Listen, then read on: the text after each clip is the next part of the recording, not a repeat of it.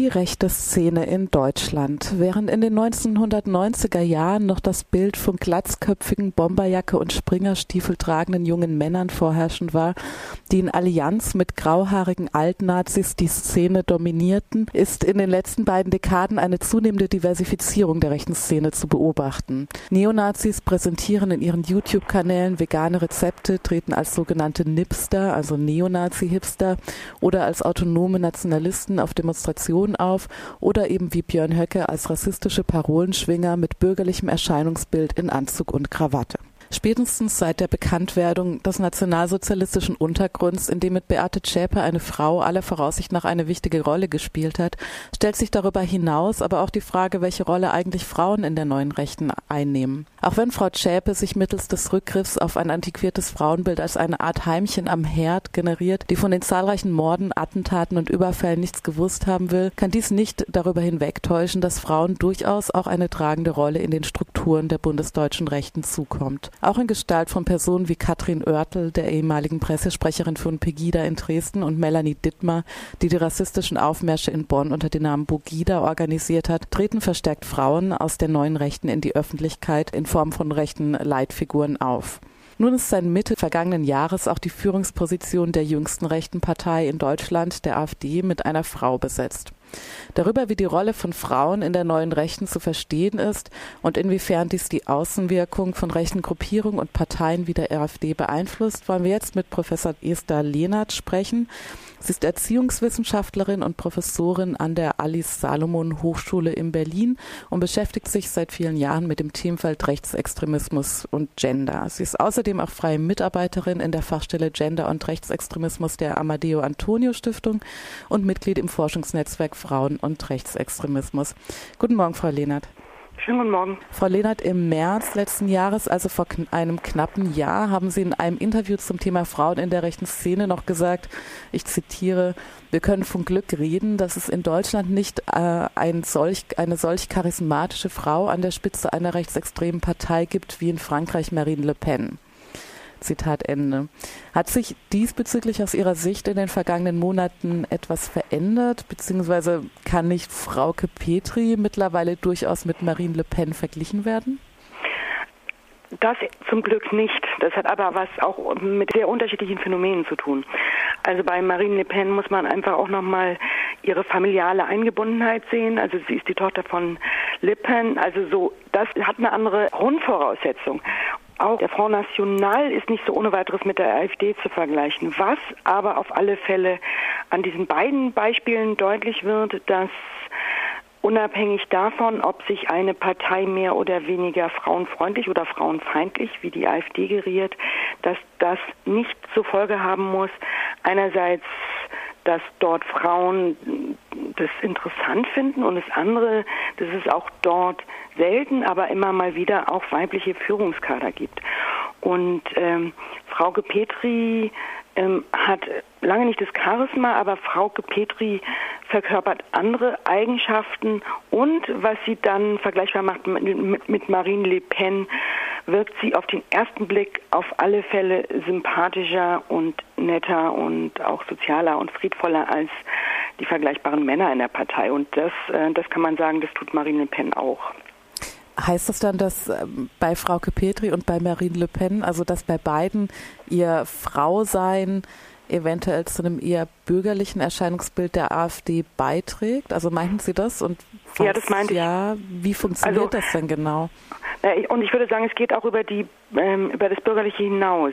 Also es ist eindeutig auch bürgerlich.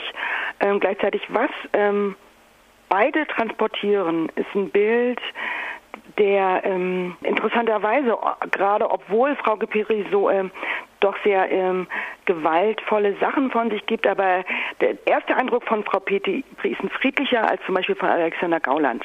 Das heißt also, was diese Frauen schaffen, ist rechtsextreme, rechtspopulistische, rassistische, menschenverachtende Bewegungen ähm, auf den ersten Anblick netter zu machen. Und das geht über eine bürgerliche Inszenierung hinaus. Und was Frau Petri dann auf alle Fälle hat, ich würde auch sagen, Schulterschluss in bürgerliche Kreise, also das soll mit ihr auch versucht werden und es versucht sie auch. Ähm, ich würde nur sagen, es geht, also bürgerlich ist fast zu ähm, begrenzend. Wie ist denn eigentlich Ihre Führungsrolle in der AfD, also jetzt mal auf Frauke Petri bezogen, aber das kann man sicher auch auf andere Parteien und Gruppierungen beziehen, in denen äh, Frauen eine, eine, Führungsrolle einnehmen. Aber jetzt mal, um bei Frauke Petri zu bleiben, wie ist Ihre Führungsrolle in den doch eher patriarchalen mhm. Strukturen mit, äh, die man auch mit einem sehr reaktionären Geschlechterbild verbindet, also der, der mhm. rechten Szene. Wie ist das überhaupt zu erklären? Ähm, es wirkt ja erstmal wie ein Paradox, dass eine Frau da mhm. überhaupt die mhm. Führungsrolle übernehmen kann. Mhm. Also erstmal ist es so, dass es innerhalb der ähm, rechtspopulistischen Organisationen und Bewegungen, mit denen wir es heute zu tun haben, eine Reihe von Frauen gibt. Also nach wie vor die Minderheit äh, quantitativ, aber trotzdem wahrnehmbar. Ich möchte hier nur an zum Beispiel nochmal an Gabriele Kubi erinnern oder auch an Birgit Kelle ähm, oder auch an Beatrice von Storch. Können Sie gerade also, nochmal sagen, die Person kurz einordnen? Also ähm, Gabriele Kubi, lange auch ein Aushängeschild der neuen Rechten, ähm, unter anderem Autorin der Jungen Freiheit, ähm, schon sehr lange glühende Bekämpferin von Gender Mainstreaming und Birgit Kelle, glühende Bekämpferin von, von dem sogenannten Genderwahn. Also Frauen, die eindeutig antifeministische Positionen einnehmen und da drin also in diesen Bewegungen einen relativen Erfolg haben oder einen großen Erfolg haben und vergleichbar wie Frauke Petri sehr ähm, sympathisch, sehr eloquent, sehr ähm, sehr wenig, ähm, also sehr angenehmer, jedenfalls relativ angenehm darüber daherkommen. Und ich glaube, der Erfolg ist vor allen Dingen auch da zu erklären, dass einerseits wird wird ihnen weniger zugetraut, sowohl in der demokratisch-bürgerlichen Öffentlichkeit als auch ähm, in den Parteien selbst. Das heißt, können vielleicht auch eher im Schatten erstmal den Aufstieg machen und dann glaube ich, dass es auch in rechtspopulistischen Bewegungen, also es ist sozusagen, es ist eine doppelte Geschichte. Einerseits wollen die Frauen das selbst und die Vorstellung, gerade eine unter ganz, ganz wenigen zu sein, die dann auch wahrgenommen wird, die dann auch etwas zu sagen hat, das ist ja, es adelt in, in Anführungszeichen auf einer bestimmten Ebene noch mal mehr, als wenn ich äh, eine von ganz, ganz, ganz vielen bin.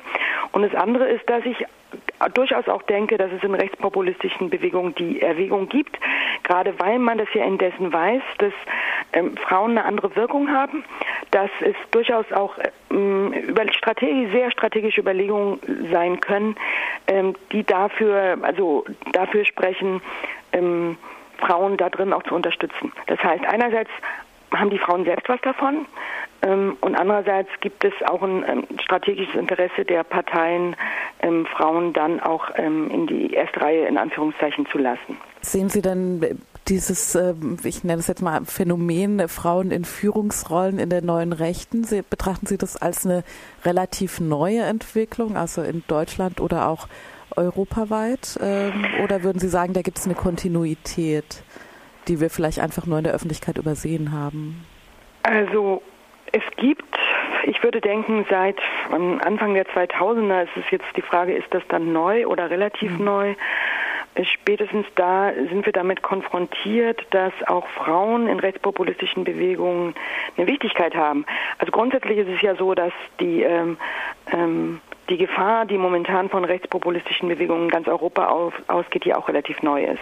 Das heißt also, in den 50er, 60er Jahren waren wir mit ganz anderen europapolitischen Themen konfrontiert. Also da gab es noch einen Kalten Krieg, da gab es halt noch zwei Blöcke und da hatten rechtspopulistische Bewegungen gar nicht den Zulauf, den sie heutzutage haben. Das heißt, zum einen haben wir ein relativ neues Phänomen und das andere ist, dass eigentlich in vielen, also grundsätzlich ist der Frauenanteil geringer in allen rechtspopulistischen Organisationen und Bewegungen europaweit und es gibt weniger ähm, Frauen in der ersten Reihe.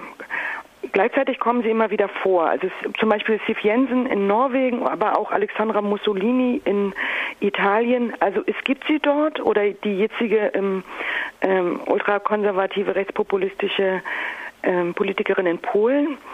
Ähm, also sie gibt es und sie werden nach wie vor als etwas Besonderes wahrgenommen und wahrscheinlich ist es auch gerade dieser Nimbus des Besonderen.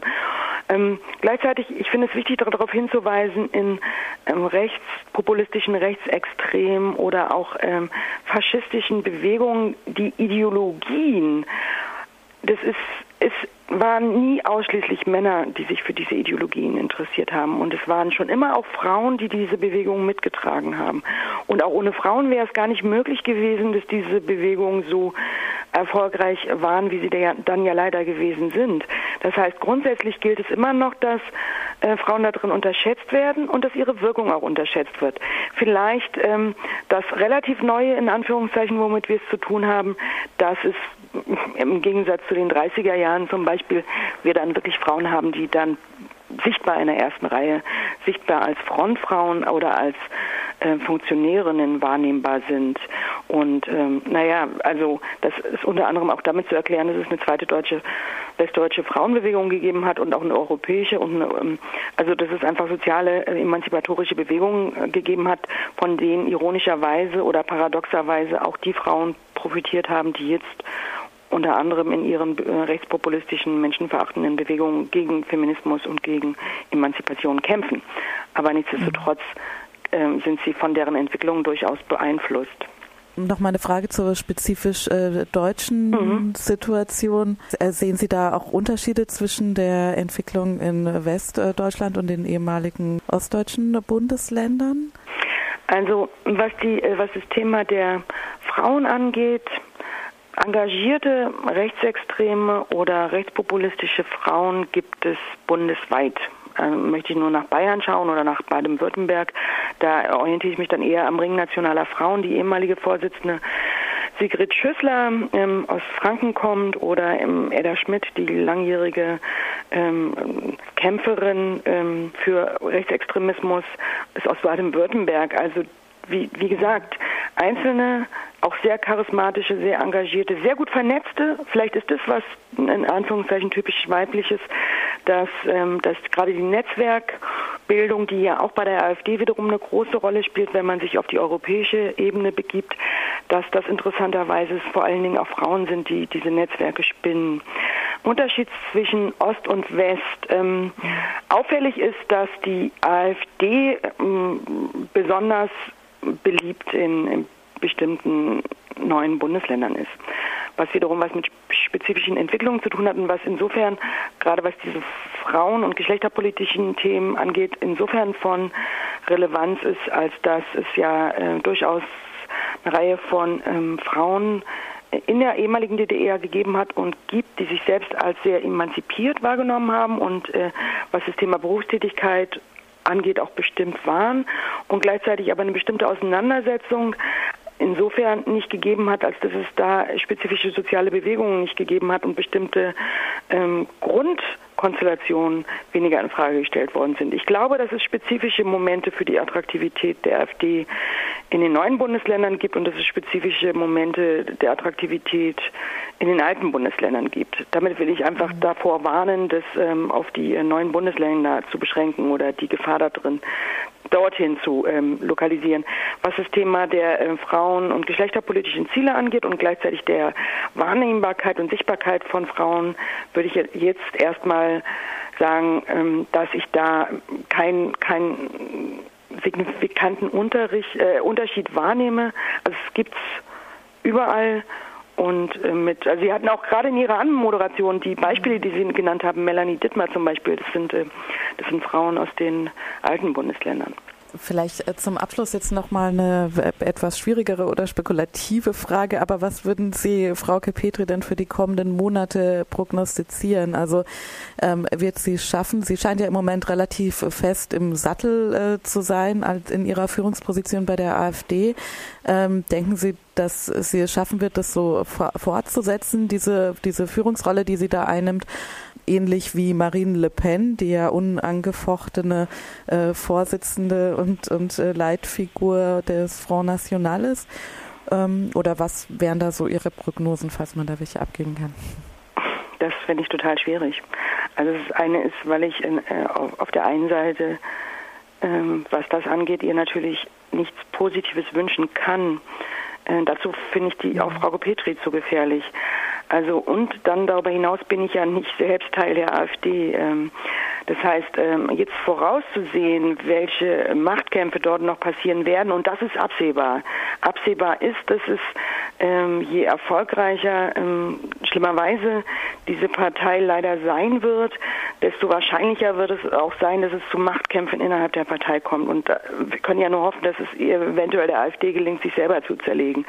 Mhm. Wie sich Frau Kepetri darin verhalten wird, ähm, ähm, ob sie da unbeschadet ähm, aus diesen Machtkämpfen herausgehen wird, das kann ich nicht, ähm, das kann ich nicht vorwegnehmen und das möchte ich auch gar nicht. Vielleicht möchte ich ähm, als letztes noch einfach noch mal ähm, sensibilisieren und den Blick dahin lenken, dass äh, Frau Gepetri, dass gerade weil ähm, Frau Gepetri äh, bestimmte Attribute von Weiblichkeit mit sich bringt, auf keinen Fall zu unterschätzen ist und dass von ihr einfach eine sehr, sehr große Gefahr ausgeht und dass es ähm, Frauen wie Frau Gepetri gelingt, diesen äh, Anschluss an die bürgerliche Mitte oder an die, ja, an die Mitte der Gesellschaft, dass es ihr viel einfacher gelingt als männlichen Parteikollegen und dass ähm, das sozusagen, das leider auch noch ausbaufähig ist. Und weiter möchte ich dann gar nicht spekulieren.